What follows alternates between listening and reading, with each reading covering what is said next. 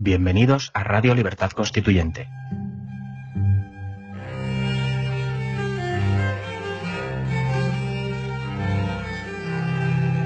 Están escuchando Los Florilegios Diarios de Trevijano.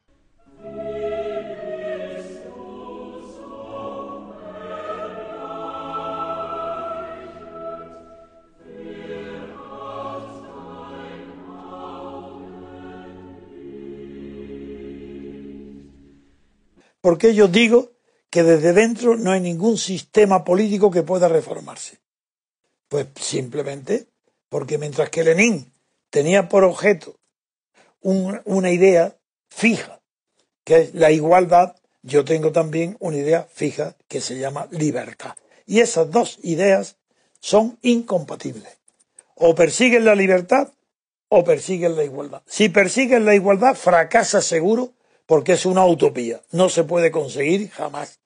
Y como la igualdad es un deseo permanente de las clases humildes, de las clases débiles, de las clases sofocadas, pues es normal que todo aquel que aspira a tener mejoras sociales participe en un sistema aunque no ni se plantea si le agrada o no le agrada sino que participa y participa en las elecciones y en las cámaras y en los gobiernos y fracasan desde el punto de vista de la igualdad porque no lo consiguen nunca ni lo podrán conseguir. En cambio, yo lo que digo es que no hay un solo movimiento liberal que haya intentado transformar un régimen oligárquico en un régimen democrático y que lo haya conseguido desde dentro.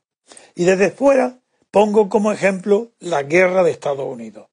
Ahí es la libertad colectiva la que se, aparta, vence a la monarquía inglesa, no quiere para sí misma, para sí mismo el pueblo de Estados Unidos, no quiere, no quiere unas colonias y inventa la democracia en una república, la inventa, antes no existía, porque es representativa.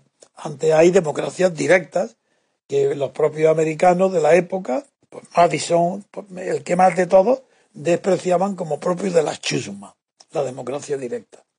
Pues bien, como yo lo que persigo es la libertad política colectiva, no puedo participar en ningún sistema, ni puedo pedir a nadie que sea coherente, homogéneo y un hombre honesto y cabal, o mujer, no puedo pedirle que participe en un sistema oligárquico, porque solamente por el hecho de participar lo está fortaleciendo.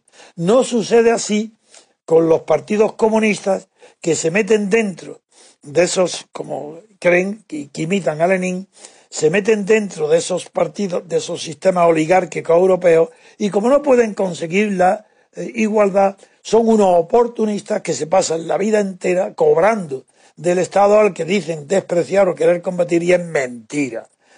Esa es la razón por la cual, si, si el ideal que persigue es inalcanzable como la igualdad, pues puede ser de comunista, de un partido comunista y participar desde dentro en los parlamentos europeos, a sabiendas que pasarán mil años y eso seguirá exactamente igual.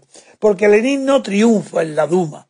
Lenin triunfa abandonando, pidiendo que los soldados y campesinos abandonen la guerra contra Alemania, que dimitan del ejército, que dejen las armas y que hagan una revolución interior fuera del Parlamento. Otra cosa es que también el Parlamento lo utilice para apoyar esa lucha fuera del Parlamento. Pero es porque la meta es la igualdad, no la libertad. Como la meta mía exclusivamente es la libertad colectiva, no hay un sistema ni hay un solo caso en el mundo y en la historia de la política donde haya podido triunfar ninguna idea parecida de la libertad. O es oligarquía o es democracia. Y eso le importaba muy poco a Lenin. Lenin quería la igualdad, le daba igual que estuviera el zar o que fuera Kerensky o que fuera un duque, daba lo mismo. Él quería la igualdad y para la igualdad quería luchar en la calle y dentro. Eso tenía sentido. Eh, dentro para debilitarlo con el, y llegar a, a unas clases que más exigentes y fuera en la calle para hacer colectiva, para hacer nacional, para hacer popular la lucha política por la igualdad. Es, la diferencia entre la igualdad y la libertad la que explica mi diferencia con Lenin y con todos los revolucionarios que ha habido antes de mí. Yo soy un revolucionario de la libertad.